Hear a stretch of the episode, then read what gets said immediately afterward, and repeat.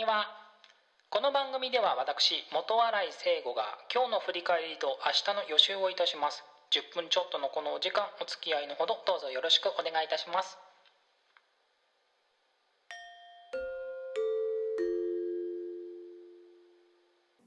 2021年7月14日水曜日今日はどんな一日だったでしょうか？昨日ちょっと触れたんですけど私ワクチン接種本日行ってまいりました。あのまあ副反応とかねもろもろいろいろお話しされてる方もいらっしゃると思うのであのまあ一応今のところ副反応っぽいものはございません。注射した場所がちょっと動かすとまあ違和感というか、まあ、多少痛いかなみたいなくらいでございます。で今日一番そのなんか印象的だったのがあのー、先生が1人につき2人つくんですよ。あの問診と注射の先生がついててでその注射をする場所問診注射の場所がこうブースがあって8つぐらいあってでそのブースの中に先生2名ずつあとその案内用の係の人も多分1個1名ついてたんじゃないかな。っていう体制でやっててなんて贅沢な体制なんだろうと思って。びっくりしちゃいましたね。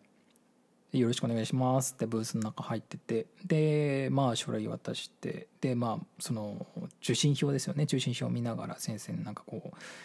確認質問されて。で「はい OK です」って言うと注射係の先生が動き出してでアルコールでこう消毒されて、えー、で注射を打たれてそのおしまいみたいな感じで早かったですよね。そのブースの中にいたの多分1分2分だったぐらいなんですかね。で私が行ったのはその自分が住んでる市区町村がやってるやつに行ってきたんですよ。であの都道府県とかの大規模接種センターとかではなくて。なので他のところがどうやってるのかは分かんないんですけどただこういうのって多分その厚生労働省がこうこうやれみたいなある程度の基準があってっていう感じだと思うので大体同じような感じでやってんじゃないかなと思ってるんですけどまあ明日仕事に行った時周りの人に聞いてみようかなとか思ってたりするんですけど。で2回目の接種の予約はあの私が住んでるところだとその1回目の接種が終わった会場でそのまま係の人が、え2回目の予約を取ってくれるみたいな感じだったのでで普通に取れましたね。あのジャスト4週間後の8月の11日の水曜日に取れたのでまあその時の棒庭では2回目の接種報告ができるんじゃないかなとは思っております。はい、あと、えーまあ、その接種が終わった後外出てでまあ空を見まして雨降るかなって思ったんですけどあのスマホで天気予報見たら夜まで降らないっていうからあのちょっと移動してカフェに行って本読んでたらスマホがブーってなってで30分後ぐらいにまだ夕方ですよ。17時ぐらいですよ。だから30分後の17時に雨が降るっていうから。いやさっき降らないって言ってたじゃんって思ったんですけどもう、まあ、じゃあ、じゃあ帰るよっつって。でまあ30分後だったら家までだいたい歩いて15分20分急いでパカパカ歩いて帰ればまあ15分切るかなぐらいの距離感だったんでまあ降る前に帰れるかなって思って外出たらもうパラパラ降ってるんですよ。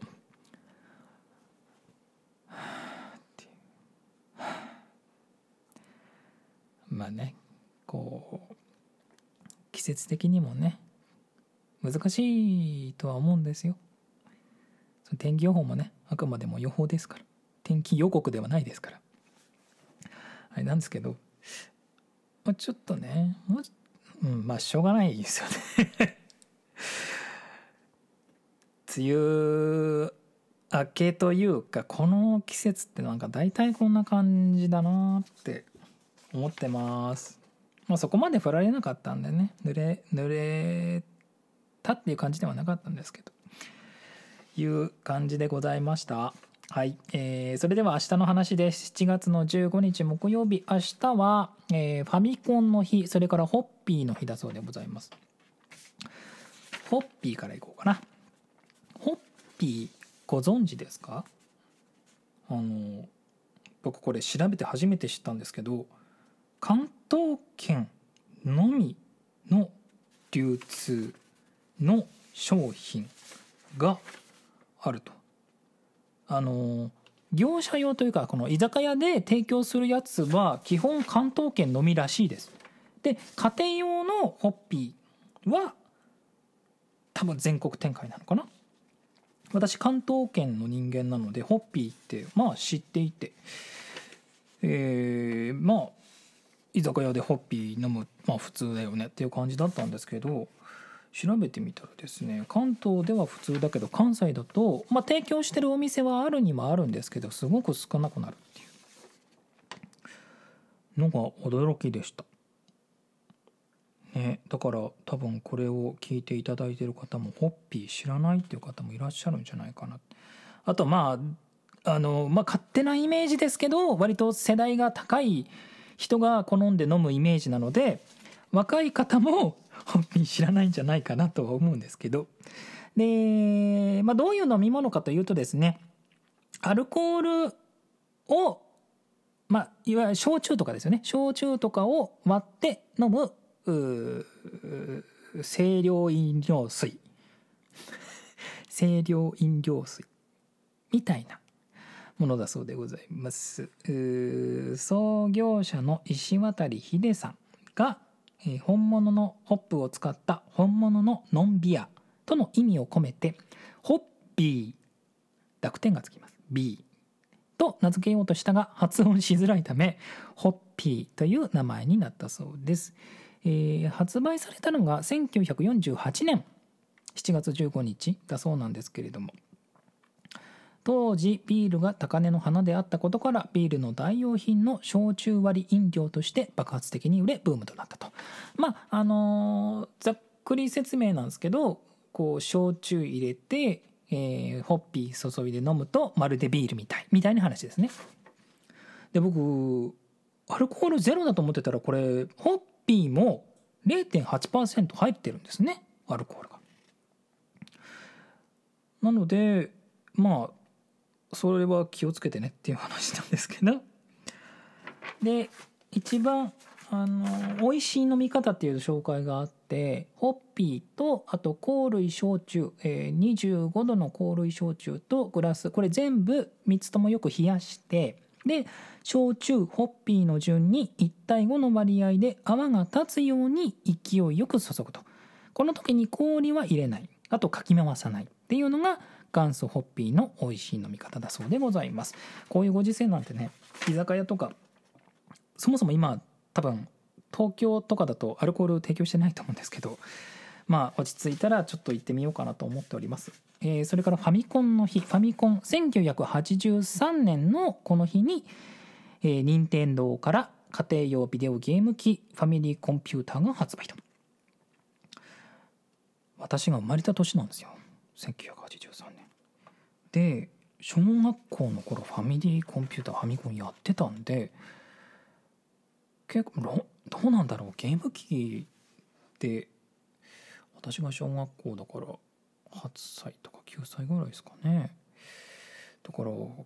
ングセラーだったんですかね。スーファミが発表され発売されたのが1990年か。だからまあ7年後か。うん。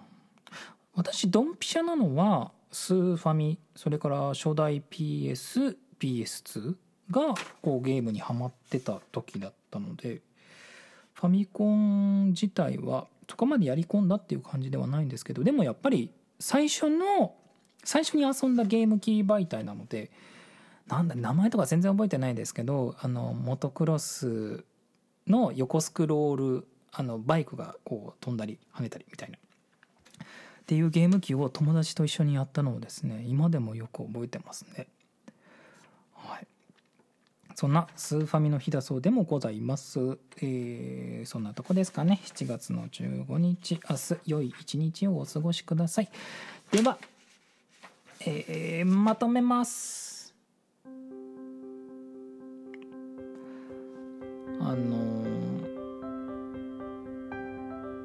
午前中仕事をしてで午後半休もらってワクチン接種行ってきたんですよ。まあ、ランチどうしようかなと思ってお昼食べないんでで、えーまあ、接種会場あたりはエリア的にいいところでこういっぱいよっきお店があるなとは思ったんですけど、まあ、おしゃれなお店とかホテル的なところとかあったんですけどまあまあおじけづきましてでお家帰ってミートソーススパゲティをいただきました。あのミート ミートソーススパゲティはあのとても美味しいのであの私のランチとしては良かったですね。以上「ポーニマ第3回」でした。最後までお聞きいただきありがとうございました。また次回もお付き合いのほどよろしくお願いします。元新井聖子でした。